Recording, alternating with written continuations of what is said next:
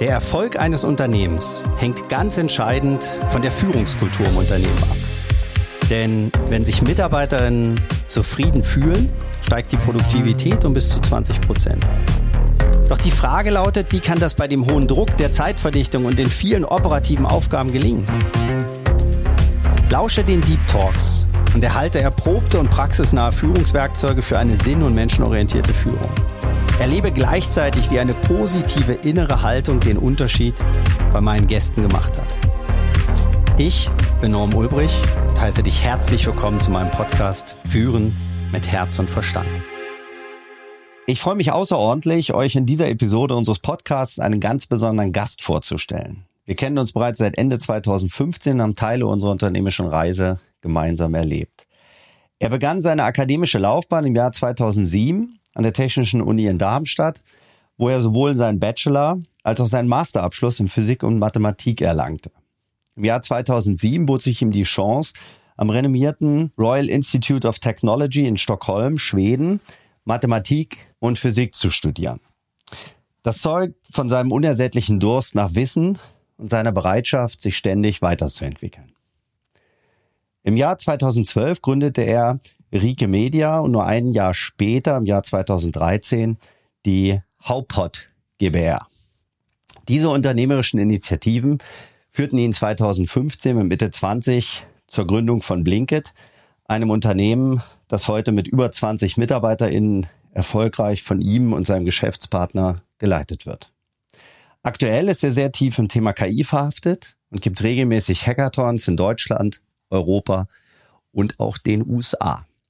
In seiner Studentenzeit war er auch Nachhilfelehrer, der sein Wissen gern teilte, um anderen beim Lernen zu unterstützen. Seine Hingabe für das Lehren und Lernen ist bemerkenswert und sicherlich eine Art roter Faden durch sein bisheriges Leben.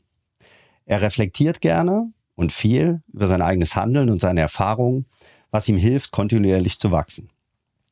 Abseits seiner beruflichen Aktivitäten hat er eine lebhafte Leidenschaft für das Salzertanzen und teilt diese Begeisterung gern mit anderen. Ein weiterer inspirierender Aspekt seines Lebens ist eins seiner Idole, Richard Branson, ein Mann, der für seinen Unternehmergeist und seine Bereitschaft, Risiken einzugehen, bekannt ist. Er inspiriert nicht nur durch seine Leistung, sondern auch durch sein Engagement und seine Hingabe für das, was er tut bin wirklich begeistert, ihn heute hier zu haben, um seine Erkenntnisse und Erfahrungen und Leidenschaften mit euch zu teilen. Dieses Gespräch verspricht nicht nur informativ, sondern auch inspirierend zu werden. Konstantin, herzlich willkommen hier zu unserer kleinen One-Minute-Challenge. Best of Führungstipps, so habe ich die genannt.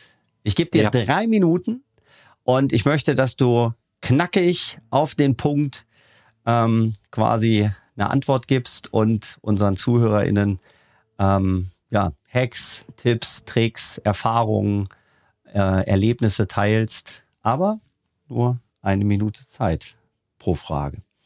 Bist du bereit? Ja, ich bin bereit. Da geht's los. Die erste Frage. Konstantin, was macht für dich den Unterschied zwischen guter und schlechter Führung aus? Gute Führung macht, dass die Leute, die geführt werden, ähm, deutlich besser performen als ohne diese Führungsperson. Insgesamt, wenn ich mir zuhöre von der Formulierung, klingt mir das schon zu hierarchisch, aber letztlich äh, die Führungskraft schafft die Rahmenbedingungen, damit der einzelne Mitarbeiter eben ähm, im Optimum performen kann. Das macht für mich gute Führung.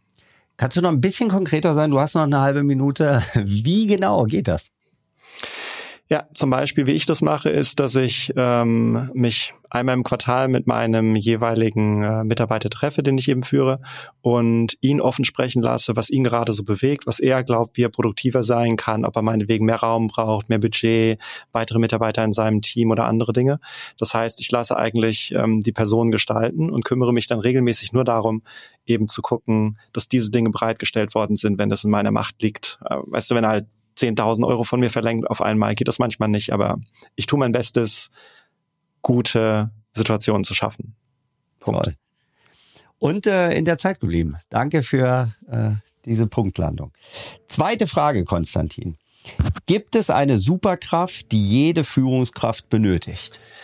Eine Superkraft, die jede Führungskraft benötigt, ist in meinen Augen ein gewisser Grad an Empathie. Also der anderen Person zuhören können, zu verstehen, was in ihr abgeht und dann zu paraphrasieren, was gerade passiert.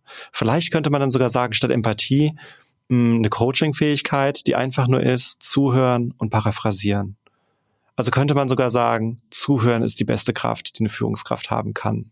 Und Empathie kommt dann daraus. Okay, toll, danke. Und die dritte Frage.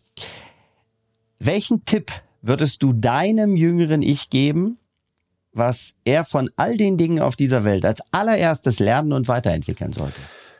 Okay, mein jüngeres Ich, wenn du das hier hören kannst, die allererste Sache, die du lernen solltest, ist, auf dich selber aufzupassen, auf dich acht zu geben und dir selber zuzuhören. Denn dein älteres Ich sitzt hier gerade und weiß, boah, ey, wir sind durch Burnout zusammengegangen, mindestens mal Panikattacken und eine leichte Depression, wo auch immer man die Burnout-Skala eben anlegen will. Und mit Zuhören und auf dich acht geben wirst du mehr erreichen ähm, im Leben mit deinem Team. Äh, danke dir, jüngeres Ich. Und bitte nicht oberlehrerhaft nehmen, sondern als höfliche Bitte deines zukünftigen Ichs. Und ich werde dich lieben und achten, egal wie du dich entscheidest. Wow. Konstantin, danke für diese drei mal eine Minute Challenge. Best of Führungstipps. Wenn ihr da draußen mehr von Konstantin hören wollt, schaut gerne direkt in den Deep Talk mit ihm hinein. Gute 50 Minuten haben wir uns miteinander unterhalten und hätten uns tatsächlich noch länger gut äh, und sehr intensiv unterhalten können. Äh, und abonniert auf jeden Fall diesen Podcast. Dank dir, Konstantin, und danke euch da draußen.